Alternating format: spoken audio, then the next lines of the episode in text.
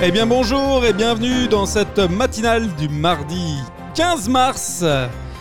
Une matinale entre garçons aujourd'hui avec Hugues qui est en Arabie Saoudite et avec Michael en direct live de Tel Aviv. Bonjour les garçons. Bonjour à tous. Bonjour Alexis. Bonjour Michael. Bonjour à nos auditeurs. Salut Hugues, salut Alexis, bonjour tout le monde, très content d'être avec vous ce matin. Et voilà, il est de retour euh, de Paris, il est rentré en Israël. Euh, Michael, est-ce que tu es prêt pour cette matinale info? Euh, On va commencer à la rigueur, si tu es partant, directement avec toi. Je suis toujours prêt, quand tu veux. Eh bah jingle, jingle Marina pour nous rappeler un petit peu euh, combien il nous manque ce matin. Du lundi au vendredi, une heure pour découvrir l'actualité autrement avec les chroniqueurs de la matinale info. La matinale, c'est Total Info. Ben, je ne pouvais pas m'empêcher de parler encore des présidentielles parce que euh, c'est une actualité qui chaque jour tombe et elle tombe surtout en ce moment par chiffres. Je ne sais pas si vous suivez un peu les sondages. Euh, sincèrement, on n'y comprend plus grand-chose. Hein, Absolument. hein. On en a parlé euh, d'ailleurs dans la matinale de ce lundi. Exact. Alors moi, j'ai encore suivi les derniers là. 11, 12, 14, 13 et demi. Faites vos jeux, elle ne va plus. Hein. Alors prenons par exemple la côte de Pécresse. Bon, en ce moment, c'est un peu comme le cours du rouble. Hein. Tu sais que c'est pas la fête, mais tu continues à espérer la petite embellie qui fera que tu peux y croire encore. Tu vois, j'y crois encore. On est vivant quand on est mort. Aurait pu être la chanson de campagne des Républicains. Et à gauche, comment dire, euh, à gauche, on n'est pas au top non plus. Hein. Franchement, le PS, il vient de se faire doubler là par le Parti communiste. On est un peu revenu au bon vieux temps de la SFIO. Tu vois, genre. Euh, si on se faisait un congrès le mois prochain, euh, ouais, bonne idée, mais pour dire quoi? Bah, je sais pas, mais je m'occupe du barbecue. Si vous voulez faire une bonne opération politique, ceci étant dit, je, je, je parle particulièrement pour toi, Alexis, c'est le moment. Hein. Rejoins le bureau du PS avec un peu d'astuce et d'espièglerie, comme disait Candy. Je pense que tu peux passer premier secrétaire en 15 jours. Hein. Et à toi, les ors de la République, enfin bien sûr si tu as de la visibilité sur les 50 prochaines années, hein, parce que ce ne sera pas tout de suite. Alors côté Macron et Le Pen, bon vous avez vu, euh, on plane, hein, c'est le scénario idéal, on a l'air bien reparti pour se retaper le film de 2017. Oh non merde, je l'ai déjà vu trois fois ce film. Bah c'est pas grave, hein, tu auras droit à la version 4K THX euh, Dolby Surround mon cul 3.20. Et alors Zemmour et Mélenchon, je sais pas si vous avez remarqué, c'est un peu l'ascenseur émotionnel. Hein. Tantôt à 10, tantôt à 14. Les mecs du panel, ils doivent prendre cher le soir avant de se coucher parce qu'au réveil, c'est plus du tout les mêmes. Hein Et voté qui hier? Mélenchon? Ah mais non, pas du tout, je voulais dire Macron Macron avec un M Alors, c'est la question, du coup, en creux, doit-on croire les sondeurs? Eh bien, figurez-vous, j'ai regardé, hormis 2020, hormis 2002 et la défaite de Lionel Jospin, à 30 jours du scrutin, ils ne se sont jamais trompés. À 9 mois, oui. À 6 mois, oui. Mais à 1 mois, en règle générale, c'est plié. Et donc, a priori, vous pouvez aller vous recoucher. Ceci étant dit, le ticket d'entrée au second tour est assez bas cette année et l'envolée de Macron pourrait réduire encore la taille du mouchoir. Mais, mais, mais, il y a un autre paramètre dans l'équation. Un paramètre qui sent le fromage de chèvre. Un paramètre qui a l'air à chaque fois s'en être envoyé un derrière la cravate en lousé avant ses interviews. J'ai nommé Jean Lassalle, notre berger préféré. Jean Lassalle, figurez-vous, il est comme d'habitude vent debout. Et comme il est debout, il en impose, hein, Jean, du haut de son mètre 90. Car non, oui, non, les petits candidats ne comptent pas pour du beurre. Les petits candidats ne sont pas des sous-candidats. Et Jean ne comprend pas pourquoi au débat d'hier soir sur TF1, les petits candidats n'étaient pas invités. Face à Jean-Pierre Elkabach, il a même déclaré que TF1 le considérait comme, je cite, un candidat de merde. Eh oui. Et d'ailleurs, le terrible anathème n'a pas tardé à tomber. La punition la plus violente qu'ait connue l'univers des médias à ce jour, Jean a déclaré qu'il ne regarderait plus jamais TF1. Paf, dans ta, dans ta tête, euh, le groupe Bouygues. Les actionnaires ont dû passer une super mauvaise nuit. Oh Jean, mon Jean, détends-toi, candidat de merde, faut pas exagérer. En tout cas, ce qui est sûr, c'est que tu es loin d'être un fumier. Et moi, rien que pour ta gouaille et ton humour, je t'aurais invité à ce débat sur TF1. Mais vous, chers amis chroniqueurs, Hugues, Alexis, auriez-vous invité les petits candidats à ce débat? Vous êtes-vous déjà dit en votre fort intérieur, qu'est-ce qui nous emmerde, ces candidats qui cumulent 1% d'intention de vote? Alors que les grands candidats ont peiné à rassembler leurs signatures, rappelez-vous, les petits candidats les avaient facilement réunis, alors qu'ils pèsent parfois moins que la marge d'erreur. Donc, les petits candidats sont-ils des candidats sérieux? On peut sérieusement se le demander quand on écoute Poutou euh, dans les Alpes avec Annette euh, Hidalgo ou notre Jeannot national. Pourquoi est-ce qu'on est condamné à trimballer ces candidatures qui n'ont aucune chance de peser dans la balance? Au lieu de mettre la barre avec les signatures de maire, ne devrait-on pas plutôt la mettre avec les intentions de vote? Parce que, hé, on va se le dire, les 2% là de Dupont-Aignan ou de Jean Lassalle, Éric Zemmour et Marine Le Pen, ils n'auraient pas craché dessus à ce stade de la campagne. Qu'en pensez-vous? Ah, intéressant. Bah, Alors, bravo. bravo, mais j'ai un scoop pour toi euh, quand même. Euh, Ah. Avec moins 0,5 euh, à la baisse, Nathalie Arthaud arrive au score faramineux. Attention, accrochez-vous. 0-2. Zéro, tout court. Ah, 0, d'accord. Ils se sont pas embêtés, ils ont dit bah écoute, euh, allez hop, zéro. Voilà, Voilà. euh, la tête à Toto. Donc pour Nathalie Arthaud, euh, Poutou, effectivement, 1%, Dupont-Aignan, 1%, Anne Hidalgo, les brunes comptent pas pour des prunes, bah euh, pour pas grand chose non plus, malheureusement. 2% pour Anne Hidalgo. Jean Lassalle, 2%, tu l'as dit. Fabien Roussel, 4,5%. euh, Yannick Jadot, 5%. Il y a, il y a presque 10% euh, en 1, 2, 3, 4, 5, 6, 7 candidats quasiment. Euh, c'est un petit peu, c'est un petit peu l'angoisse. Hugues, euh, bah voilà, est-ce que, euh, est-ce qu'on doit leur donner la parole quand même quand tu représentes Et bien sûr, mais évidemment, évidemment, ils, ils sont candidats dès le départ. Donc, euh, au- au- à quel nom, on- dit autrement, au nom de quoi est-ce qu'ils seraient interdits de parole? C'est-à-dire qu'on se base sur des sondages soi-disant CSA, entre autres, euh, pour leur dire, bah, écoutez, messieurs, bah, vous comptez peu dans l'opinion, donc non, vous n'êtes pas invités. Mais c'est un scandale, c'est pas une démocratie. Alors moi, je suis bien d'accord, voter Artaud ou voter la salle, ou... c'est comme si vous n'allez pas, vous n'allez pas voter. Ça changera rien au résultat. C'est même pas vraiment se faire plaisir en plus. Hein. Oui, oui, c'est ça, c'est ça. Enfin, je veux dire, c'est des gens qui, à la, à la limite, je suis plus, euh, je suis plus, euh, comment, euh, choqué par les, décisions de Fabien Roussel de se maintenir, alors que si Roussel s'était désisté pour Mélenchon, là, Mélenchon fera un score encore bien meilleur.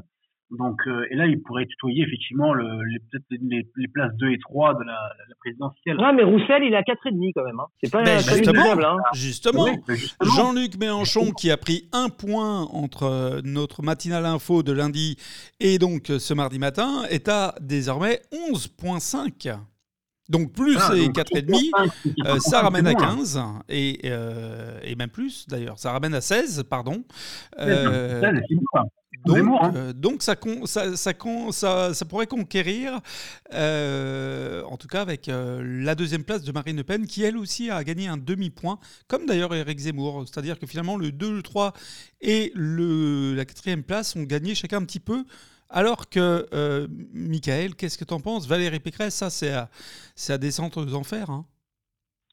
Ah bah euh, complètement. Euh, Valérie Pécresse, elle a, elle a énormément de, mal à émerger, mais je pense que c'est effectivement c'est l'arrivée de du candidat Zemmour en fait qui a, qui a, bousculé tous les toutes les prévisions, parce que euh, en toute logique, euh, on aurait dû avoir un véritable parti de droite euh, très solide à ces élections présidentielles. Et là, c'est vrai que du coup, la- la- l'arrivée de Zemmour a complètement a complètement bouleversé, euh, rede- re- redistribué la voilà, ça a rebattu les cartes. On est, Voilà. est d'accord. Eh ben, je suis, non, je suis pas d'accord avec vous, messieurs.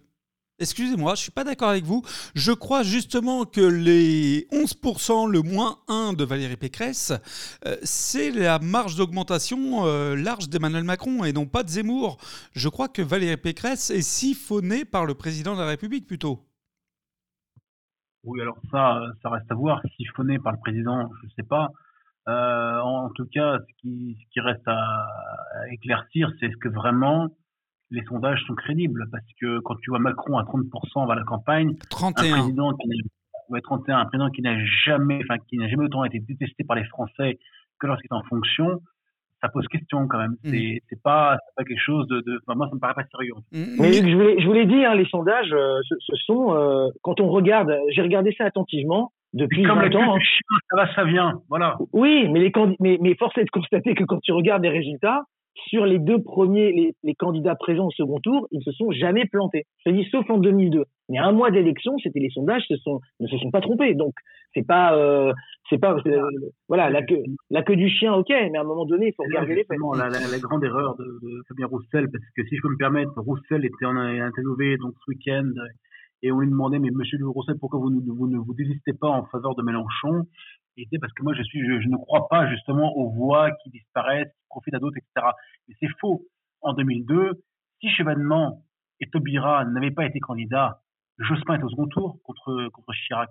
On n'aurait jamais eu un Chirac Le Pen, c'est parce Mmh, que justement, là, c'est là que ils ont empêché Jospin d'y aller et que Le Pen s'est retrouvé par miracle parce que c'est pas tout ce qu'il espérait là-dedans. Alors, Michael, Michael j'ai une petite question. Euh, à l'instant, Hugues disait euh, Emmanuel Macron, finalement, le président le plus détesté euh, de l'histoire. est-ce que est-ce que c'est vrai? Est-ce que Mélenchon, Mélenchon n'importe quoi, Emmanuel Macron, pardon, est plus détesté que l'a été Sarkozy au moment de, de, de sa seconde campagne c'est une bonne question, ça. Bah, ah oui, parce tu, que connais ma, tu connais ma réponse. Il y avait, il y avait véritablement, à l'époque, il y avait véritablement un tout sauf Sarko. Oui, non, mais voilà, c'est, moi, je, moi, j'y crois absolument pas. Euh, c'est toujours la même, la même rengaine. Euh, le président sortant euh, a toujours un mandat détestable et il y a effectivement la, la, plupart l'axe l'axe principal des opposants au président sortant, c'est le tout sauf. Donc tout sauf Sarkozy, et là maintenant c'est le tout sauf Macron. Mais euh, la vérité, c'est que euh, le, le, à mon sens, euh, le bilan de Macron, encore je vous l'ai dit la dernière fois, considérant le contexte général de son mandat, n'est pas pire qu'un autre. Excusez-moi, moi je, enfin, je, je veux pas comparer au, dernier président, mais si vous voulez pour moi, le, le, le, le président le plus, enfin le, le plus exécrable, ça a quand même été François Hollande. C'est aujourd'hui, si on dresse, si on dresse un bilan aujourd'hui des, des, 20 dernières années, je pense que même à gauche, même à gauche, ils disent que François Hollande, c'était quand, c'était ça a été quand même un bilan euh, plus que contrasté. Hein. C'est vraiment. Euh, donc, il faut dire les choses. Il faut, faut pas dire non là je peux pas être d'accord. Enfin, Hollande, la différence entre les deux, ce qui est une différence qui est notable, c'est que Hollande, c'est une erreur de casting. Il n'aurait jamais dû être à ce poste-là. Je veux dire, normalement c'est Strauss-Kahn. Strauss-Kahn s'est fait gauler, c'est le cas de le dire, au Sofitel de New York, et c'était la fin pour lui. Et donc, plus de Strauss-Kahn au, PS pour porter le PS au présidentiel. Donc, on a, on a tout misé, enfin, ils ont tout misé sur Hollande. Bon. Deuxième chose importante aussi, c'est que, et on l'oublie euh, bien souvent, Sarkozy a eu deux, deux inconvénients, enfin deux choses contre lui. D'abord, la presse, avec Mediapart, qui comme par hasard, entre les deux, les, les deux tours, balance sur la Libye. À tort ou à raison, on s'en saura plus tard, mais en tout cas, ça balance et Bayrou, qui au d'un moment se, sont poussés des, hein, euh, des ailes, des, ailes, des, ailes. dit euh, tiens dis donc, hein, allez c'est bon, je vais voter Hollande. Bon, voilà. Donc c'est une heure de casting. On a, on a fait de ce type-là un président, et comme on dit souvent à l'époque, euh, Giscard, euh, pas, pas Giscard, pardon, Mitterrand et Jospin n'ont jamais fait de Hollande un ministre, un premier ministre pourquoi vous, électeurs, en feriez-vous un président? Alors, justement, je suis d'accord, juste un mot, je rebondis sur ça, je suis d'accord avec toi, sauf qu'on aurait pu dire pareil de Macron. On aurait pu dire que c'est une erreur de casting. on aurait pu dire que Attends, laisse-moi terminer. On aurait pu dire que c'est une erreur de casting parce que justement, il y a eu l'accident Fillon, si tu veux. Et, et, on aurait pu dire que justement le, le, contexte a joué pour son élection, et donc on aurait pu dire c'est aussi une erreur de casting puisque personne ne s'attendait à son élection. La vérité, c'est que c'est c'est pas une erreur de casting, Macron. Je, je crois que je crois que Macron euh, était euh, quand même en, en forte croissance euh, dans les mois qui ont précédé l'élection, et, et, pour le coup, c'était pas vraiment une. Je suis pas d'accord avec le terme surprise. Alors j'ai une petite question quand même. Là, je, je, renvoie la balle sur Hugues parce que je suis désolé, Hugues. On va parler un peu de ton camp, de, de ta famille politique, les Républicains. Euh, Valérie, euh, est-ce que Valérie, c'est fini? Parce que Valérie, elle l'appelait encore il y a quelques temps euh, dans les médias à dire bah, Mais je suis soutenu, et notamment par la personne dont on vient de parler longuement, c'est-à-dire Nicolas Sarkozy. Aujourd'hui, toujours pas, euh, euh, toujours pas de, Nicolas Sarkozy euh, en vue pour venir à, son secours. elle a perdu des soutiens qui sont quand même des figures des républicains. Je pense notamment à l'ancien Premier ministre.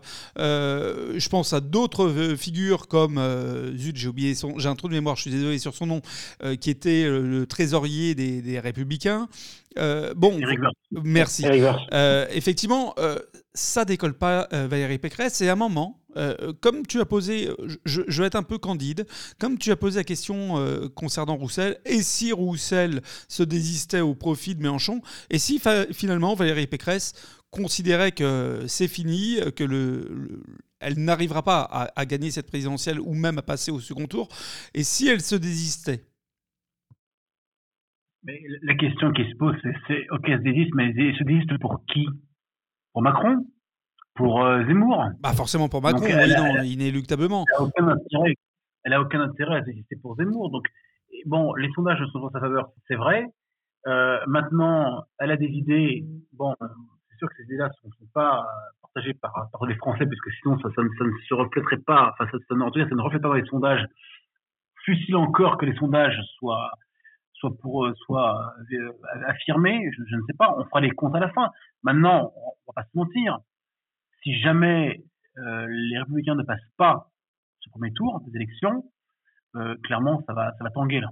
Euh, tanguer ou alors euh, Michael tanguer ou est-ce qu'on annonce générique générique fin des républicains?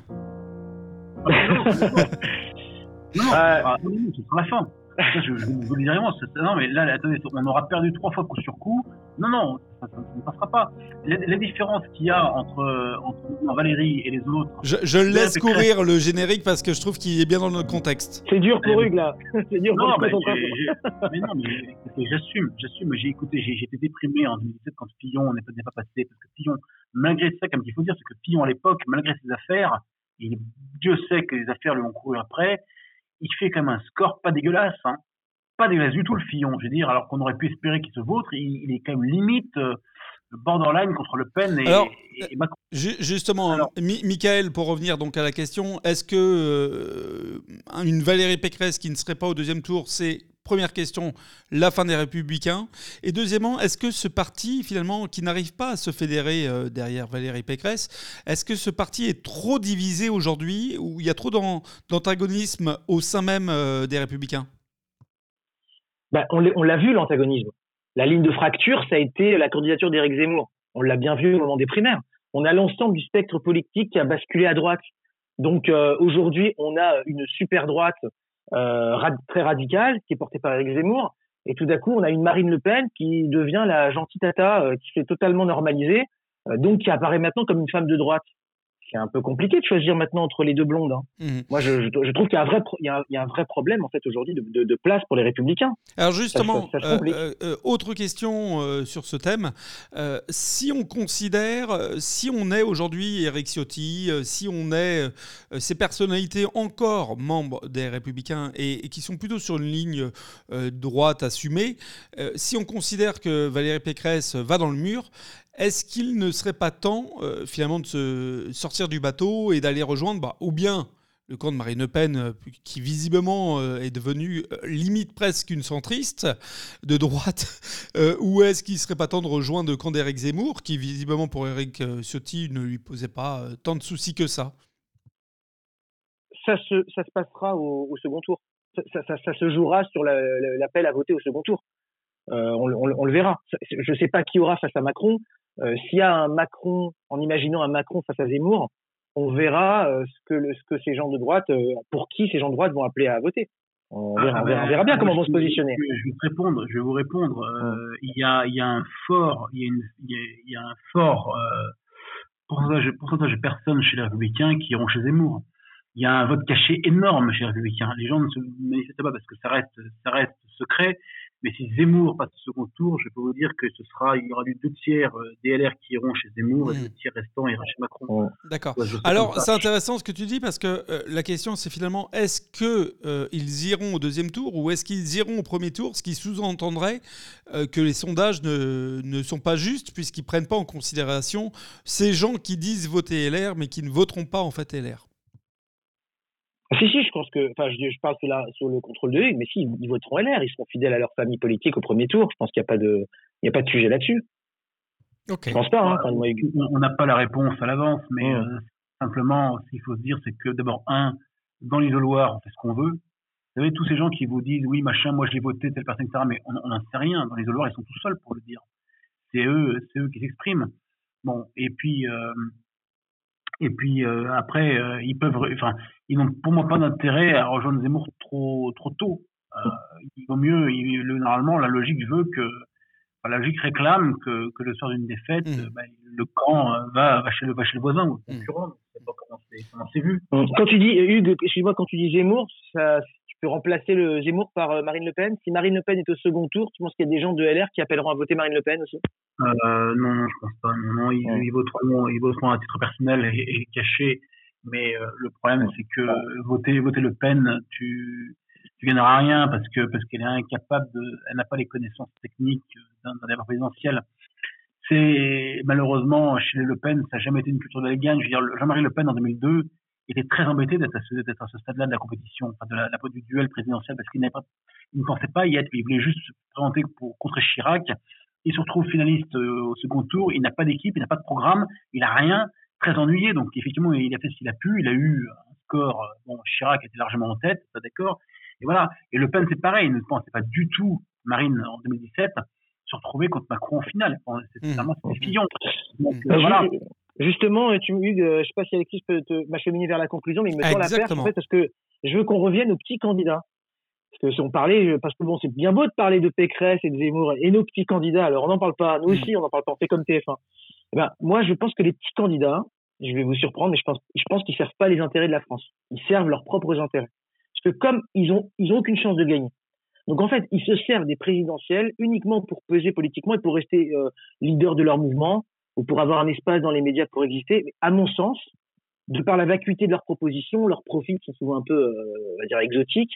Je pense pas qu'ils devraient avoir vos chapitres à la magistrature suprême. Donc moi, oui, je suis pour un seuil d'intention de vote qui garantirait des candidats sérieux et crédibles, donc 5%. Pour moi, 5%, on est crédible. Il, y aura de toute façon un problème, c'est aussi le remboursement des frais de campagne. Et quand on voit, beaucoup, voilà, quand on voit beaucoup de candidats qui sont euh, très très bas, euh, je pense qu'aujourd'hui, moi, je serais eux, ça me, je réfléchirais. Anyway, on, a passé beaucoup de temps sur cette chronique qui est passionnante. de toute façon, là, dans les semaines à venir, on va avoir le temps de reparler politique, de reparler présidentiel. En attendant, on se lance un petit jingle et on passe à la chronique du jour, celle d'Hugues. Du lundi au vendredi, une heure pour découvrir l'actualité autrement avec les chroniqueurs de la matinale info. La matinale, c'est Total Info. Allez, c'est même Total Hugues maintenant.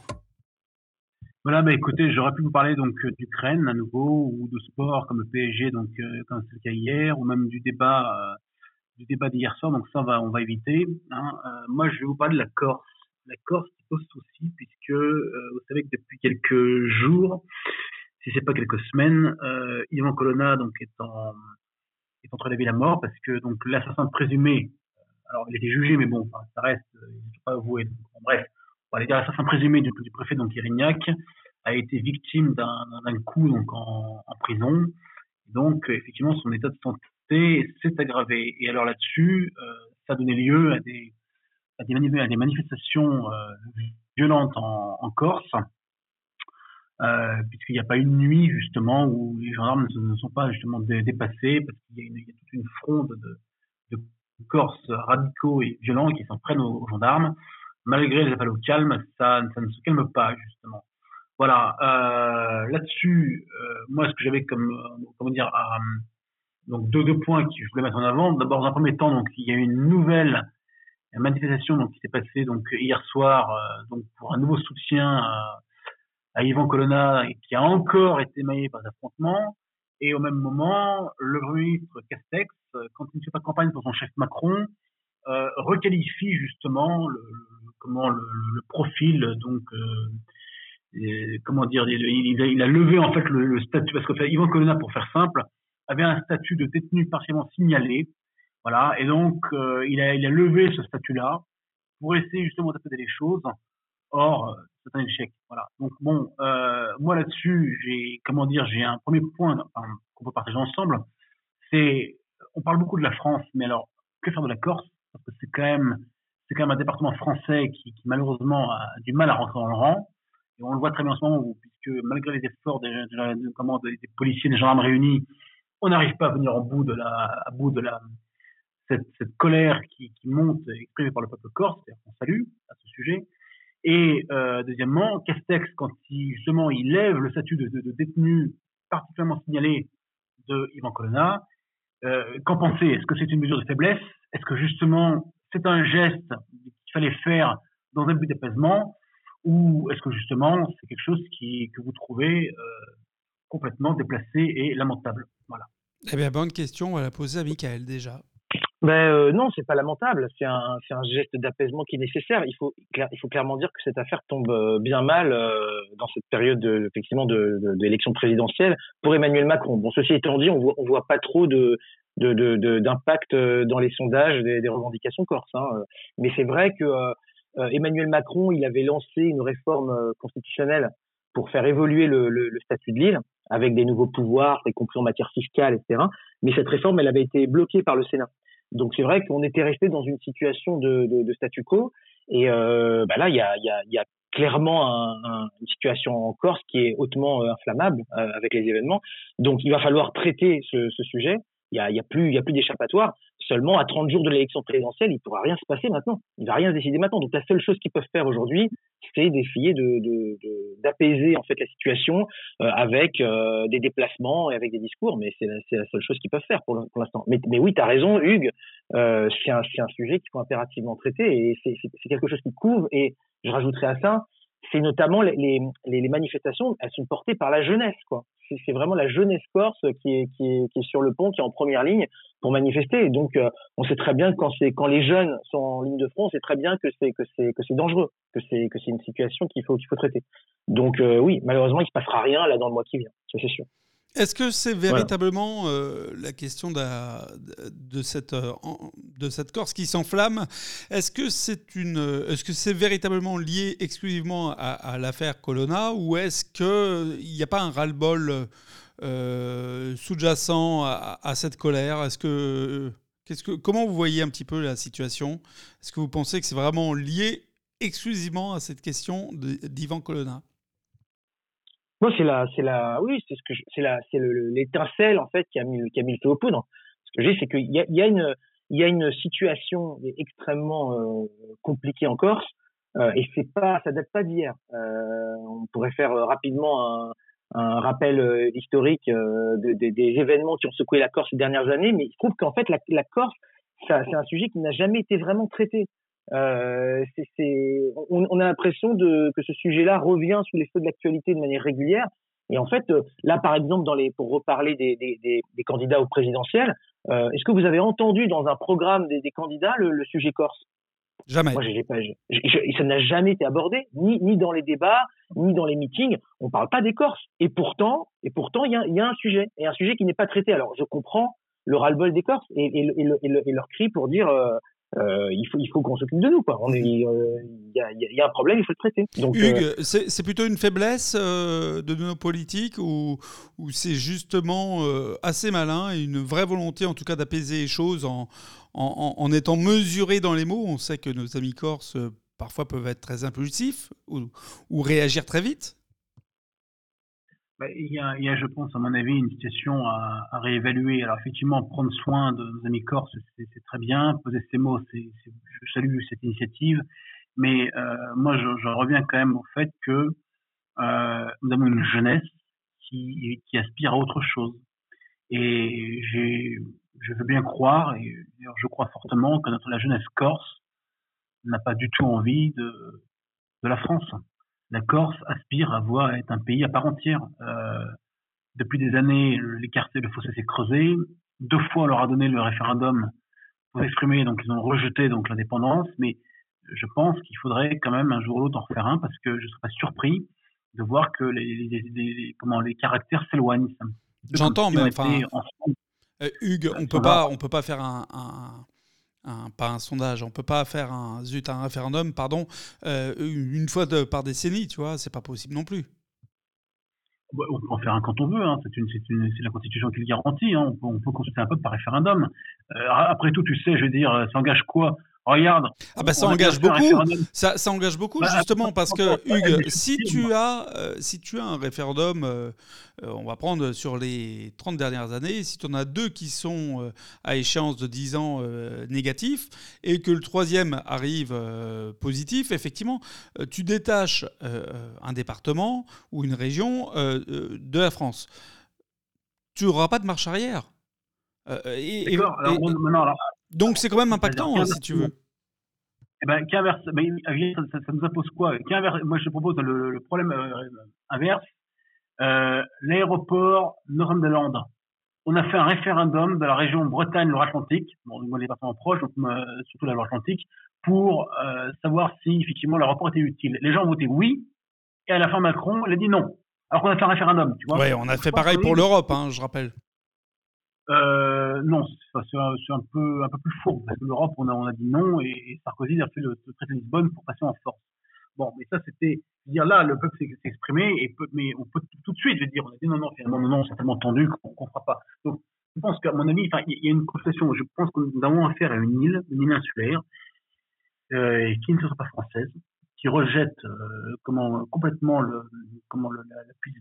domination de la France, alors que pourtant ça a évolué. Hein. Je rappelle comme qu'il y a encore euh, 40 ans, voire même 50 ans, la, Corse était, dans le département, euh, je sais plus lequel, bah, c'était le c'était le 20, hein, c'était le, département 20 de, la Corse qui est devenu 2A 2B, et, la Corse faisait partie de la région PACA, justement, et que et qu'après ils ont voulu avoir leur région à eux. Donc, euh, dire, on, a quand même fait des efforts, mais malheureusement, c'est pas récompensé. Et puis là, on a affaire à une jeunesse qui déchaîne. Michael, est-ce que tu es aussi euh, sur la même ligne euh, que Hugues? Finalement, est-ce que la Corse, à un moment, la France ne devrait pas en faire son deuil, ou est-ce que toi, tu penses justement que non euh, la Corse fait partie de la France intégrante dans son histoire et qu'il n'y a pas de raison de, de modifier ça?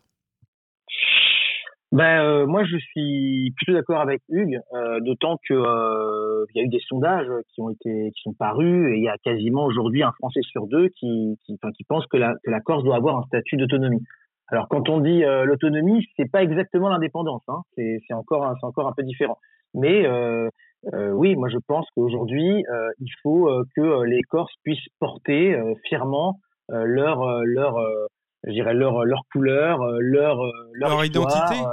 leur identité, absolument. Voilà, c'est le mot que je cherchais. Il faut qu'ils puissent clairement porter leur identité. D'ailleurs, c'est marrant que tu me dises ça. C'est pas c'est pas d'ailleurs euh, étonnant que euh, les soutiens euh, à, l'autonomie de la Corse se trouvent beaucoup chez les sympathisants d'Éric Zemmour et de, et de, Marine Le Pen, parce que la question de l'identité, c'est la question centrale en fait. Mmh. Par Donc, contre, ça ouvre, ça ouvre une, finalement la dernière question de ce sujet ce matin. Est-ce que c'est pas la porte ouverte, bah, après peut-être à la Bretagne, aux Basques, et ainsi de suite, et ainsi de suite. Et on rappelle que notamment avec nos amis basques, ça a été assez violent comme confrontation. Hein ben, je sais pas les mêmes. Si, tu me poses la question à moi, c'est moi pour moi c'est pas du tout les mêmes histoires. Bon, déjà effectivement c'est pas il y a le caractère insulaire de la Corse qui est qui est, qui est, quand même particulier. Et puis euh, l'identité corse, c'est c'est voilà, je, pense qu'aujourd'hui on est on est on sait aujourd'hui ce que ce, qu'est la Corse, c'est-à-dire qu'il y a il y a quand même euh, une notion identitaire qui est très forte et c'est souvent ça d'ailleurs qui est à l'origine des tensions, c'est euh, la, la, la, la, défense de l'identité. Toutes les toutes les les, les, les, les, les manifestations, les émeutes, les, agitations qu'on a connues sur l'île, c'était à chaque fois pour des questions d'identité. Rappelez-vous, euh, je vais même je vais même pas aller jusqu'au jusqu'au meurtre du préfet. Euh, rappelez-vous par exemple de l'affaire des du du, du du, du bikini, comment on appelait ça déjà le bikini, Burkini. le burkini. Voilà. Je sais pas si vous vous rappelez l'histoire de Burkini c'était ça c'est ça c'était c'est encore ce que ça que, que ça a démarré cette histoire du Burkini. Il y a une il y a une une, un, encore une fois c'était les questions d'identité qui ont qui, qui ont qui, se sont qui se sont révélées. Donc moi je je, je pense moi, avec ma, connaissance que j'ai de l'île, de la Corse et de sa population et de son histoire, je pense que cette cette notion d'identité est, est très très forte et beaucoup plus forte chez les Corses euh, que euh, que le Pays Basque par exemple. Mais bon, je peux peut-être je peux je hmm. peux me tromper. Je pense qu'éventuellement effectivement on peut imaginer que demain que que ça soit la porte ouverte à d'autres volontaires indépendantistes. De toute mmh. façon, c'est pas c'est pas nouveau, je veux dire, dans, tout, dans tous les, les, mouvements indépendantistes, euh, tous les pays vivent des, des, des, des, réveils de mouvements indépendantistes. C'est pas pas nouveau. Mais, mais, mais, la Corse, c'est hautement inflammable aujourd'hui. Mmh. Allez, Hugues, Hugues le, la conclusion sur cette belle chronique. Non, mais franchement, c'est très intéressant comme débat. C'est super intéressant et je salue la qualité d'intervention de Michael, qui bien souvent nous éclaire et en fait, justement, c'est peut-être là qu'il faudrait rebondir sur un prochain sujet d'une matinale. Finalement, qu'est-ce qu'on se rend compte? La Bretagne a des vérités depuis toujours d'indépendance. La Corse, on a aussi, peut-être la Corse plus marquée que les autres. Est-ce que ça veut simplement pas dire que euh, faut à terme que la, France évolue et qu'on est un petit peu comme le modèle des, des, Länder en Allemagne, ces petites régions autonomes.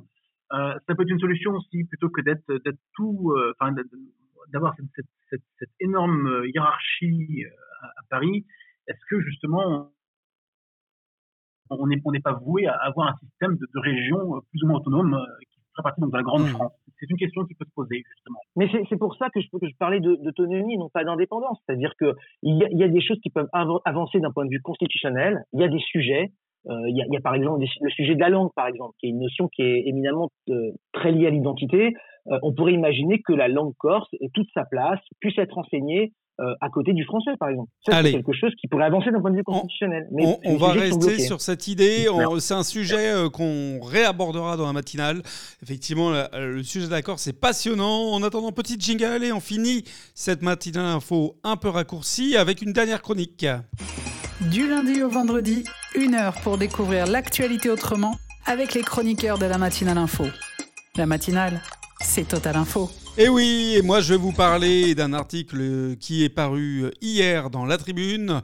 Face à un monde en crise, le transport aérien appelle l'État stratège à l'aide.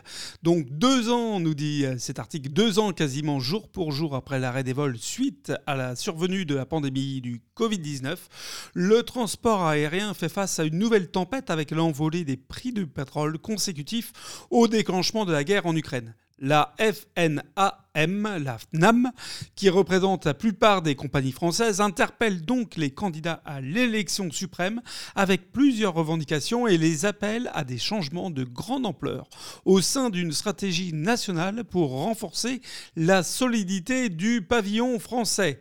Alors, L'article nous indique que personne dans l'aérien n'avait vu venir cette crise. Et ça, c'est concédé euh, justement par Alain Battisti, euh, président de la FNA, euh, Fédération nationale de l'aviation, et, et, de ses métiers, donc la FNAM, probablement un Corse vu son nom, ainsi que la compagnie Chalair. Là où les compagnies donc, aériennes tablaient en fait sur un baril de Brent entre 70 et 85 dollars avec un euro à 1,11 dollars avant donc la crise, la guerre en Ukraine, elles doivent désormais composer avec un cours très volatile, fluctuant depuis euh, deux semaines entre 100 et 130 dollars pour 1 euro qui a glissé sous la barre des, des 1,10 dollars. Donc pour faire, pour faire face à cette nouvelle crise, mais aussi aux conséquences encore très tangibles de la pandémie, aux enjeux de la transition écologique et au déficit de compétitivité sur le transport aérien français, la FNAM a donc appelé à la mise en place d'une stratégie nationale et a soumis des propositions aux candidats le 4 mars dernier. Leurs réponses seront donc publiées euh, d'ici la fin du mois sur une plateforme qui est dédiée. Alors moi, la question que je vous pose, cher ami chroniqueur, c'est finalement de crise en crise, euh, de soucis économiques euh, en, guerre mondiale, ou en guerre en tout cas qui touche plusieurs États. Euh, systématiquement, nos compagnies aériennes sont sous perfusion d'État. Et j'ai envie de dire, est-ce que pour Air France, par exemple, il ne serait pas temps de nationaliser définitivement la compagnie? Michael Hugues ben oui, il va, il va falloir. Comme tu dis, ça fait ça fait plusieurs années que euh, que c'est une compagnie qui, est en souffrance, c'est une compagnie qui est endettée, qui est criblée de dettes, qui a du mal à reconstituer ses fonds propres. Euh, régulièrement, euh, on parle de la nationalisation. Je pense que les, les, je pense que les prochains projets de d'Air France, ça va être de, pour essayer de, de, combler un peu la dette, ça va être de vendre ces, deux filiales KLM et Transavia. Mais euh, c'est vrai qu'aujourd'hui, le mot nationalisation n'est plus tabou dans, chez, chez Bruno Le Maire, enfin, dans le gouvernement de Macron. Alors que, rappelez-vous, ce qui est très, ce qui est très drôle, que quand le quinquennat avait commencé, euh, d'Emmanuel Macron, on avait commencé par l'annonce d'une vague de, de privatisation.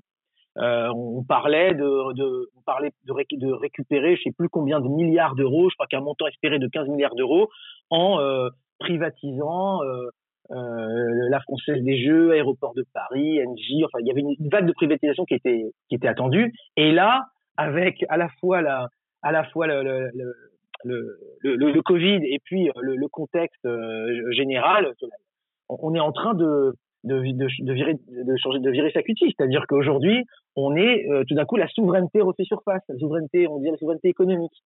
Et donc, bah, qui dit souveraineté dit reprendre reprendre les bijoux de famille. Donc euh, aujourd'hui, on, on, on, change de braquet.